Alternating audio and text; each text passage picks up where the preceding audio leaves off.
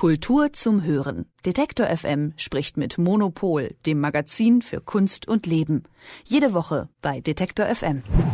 Welch ein Auftakt bei der Berliner Fashion Week. Am Montag ist dort die US-amerikanische Kommunikationsguerilla Yes Man aufgeschlagen und hat eine Fake-Show von Adidas inszeniert.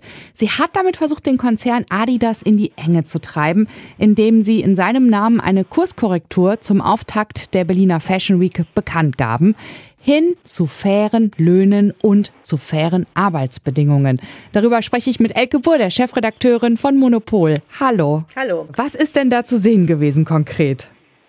Also das war erstmal in so einem ganz ähm, äh, kleinen Ort, eigentlich so einer Location, die eigentlich eher dafür bekannt ist, dass sie ähm, äh, so queere Kunst promotet. Äh, äh Kunst sage ich schon, mein Gott, es ist Mode. queere Mode und solche alternativen äh, Subkultursachen macht. Insofern hätte man ja eigentlich schon äh, misstrauisch werden können. Ähm, aber offensichtlich äh, haben viele, sind viele da erstmal hingegangen und dachten, sie gehen zu einer Show von Adidas. Und ähm, äh, dann wurde die eine sogenannte Reality Wear Kollektion gezeigt, an, äh, wo angeblich äh, Pharrell Williams äh, beteiligt gewesen sein soll.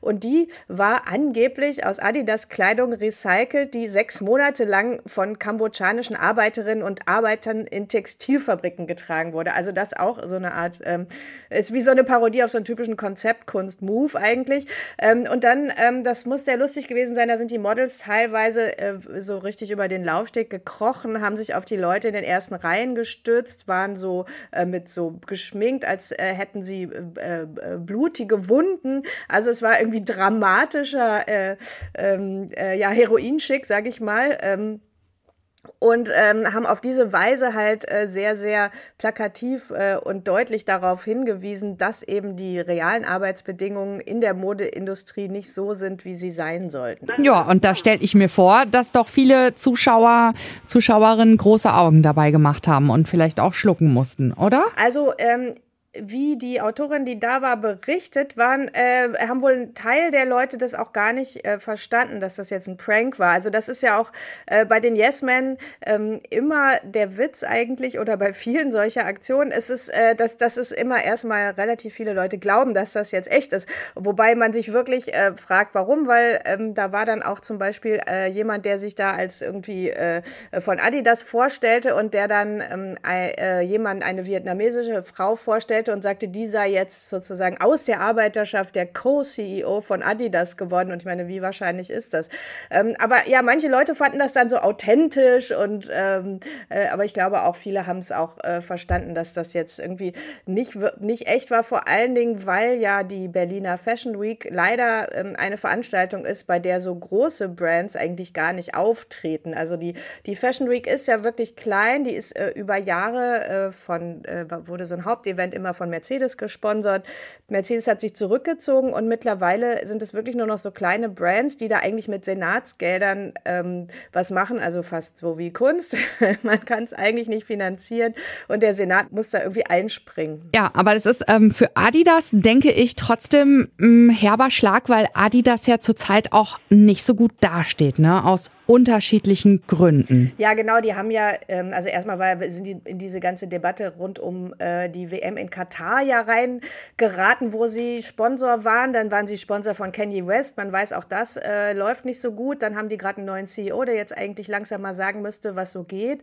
Ähm, und äh, vor allen Dingen, ich meine, was, was halt die Strategie ist, also die Yes Men arbeiten da mit einer NGO zusammen und äh, diese NGO, die beschäftigt sich damit, ähm, halt wirklich die, ähm, die Lebensbedingungen der Arbeiterinnen und Arbeiter zu verbessern, indem halt so die so äh, Verträge ausarbeiten und die, die großen Firmen halt da dazu ähm, äh, kriegen wollen, dass sie die unterschreiben. Und ähm, hier bei dieser Veranstaltung wurde halt so getan, als hätten die das unterschrieben. Also das ist immer so ein ganz guter Trick, so ne, ähm, so dass einfach die, ähm, dass der Druck einfach weiter aufgebaut wird auf Adidas, dass die wirklich äh, sich dann äh, in Verhandlungen begeben und dass die wirklich ähm, das unterschreiben, weil es ist ja auch für ein Unternehmen, also das, die heißt Clean Clothes Campaign und ähm, es ist für ein Unternehmen ja eigentlich wirklich auch ein großer Image-Schaden, wenn äh, ganz viel darüber diskutiert wird, dass die einfach diese Mindestbedingungen nicht einhalten. Also man sollte ja meinen, dass sie das sowieso tun, nachdem jetzt wirklich seit Jahrzehnten schon über ethische Standards in der Mode diskutiert wird. Und wenn die das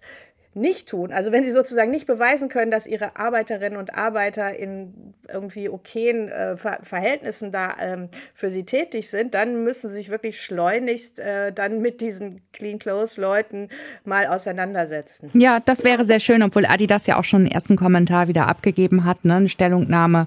Ähm, sie sehen da bei sich jetzt irgendwie keine Probleme tatsächlich, ne? Aber die Yes Men haben damit eine gute Aufklärungskampagne gemacht. Eine Aufklärungskampagne als Aktionskunst. Kann man das so sagen? Ja, ich glaube schon. Also es wird dann immer sofort diskutiert, ist das jetzt Kunst oder nicht, aber das finde ich in dem Kontext eigentlich komplett egal. Ob das jetzt, ob man das jetzt als Kunst äh, ähm, irgendwie ab, äh, ob man das als, als Kunst abstempelt oder äh, als Kunst verbucht oder ob man sagt, naja, das ist halt auch so eine PR-Aktion. Ähm, ich finde, da, das ist überhaupt nicht das Thema. Also das Thema ist halt, dass sie mit den Mitteln von Aktionskunst eben Aufmerksamkeit für eine vernünftige Sache bekommen. Das ist ja auch so, wie das Zentrum für politische Schönheit oft macht, wobei die Yes-Men immer noch so ein bisschen entspannter äh, sind.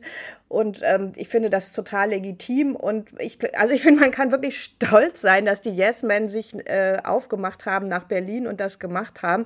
Weil eigentlich, also eigentlich war es nicht ganz der richtige Ort, weil Berlin ist eigentlich als Modestadt viel zu klein. Also eigentlich hätte das, wäre das natürlich in, ähm, ich sag mal, in Paris ähm, oder in New York gar, wäre es noch ein bisschen besser gekommen. Also äh, sie waren in Berlin. Ähm, das kann man auf jeden Fall wahrscheinlich als den größten Erfolg der Fashion Week verbuchen. Mhm. Die Yes Men haben geprankt oder wie es auch heißt, Aktionskunst betrieben. Sie haben eine Fake-Show von Adidas auf der Berliner Fashion Week inszeniert. Und eingeordnet hat das für uns Elke Buhr, die Chefredakteurin von Monopol. Dankeschön. Sehr gerne. Kultur zum Hören. Detektor FM spricht mit Monopol, dem Magazin für Kunst und Leben. Jede Woche bei Detektor FM.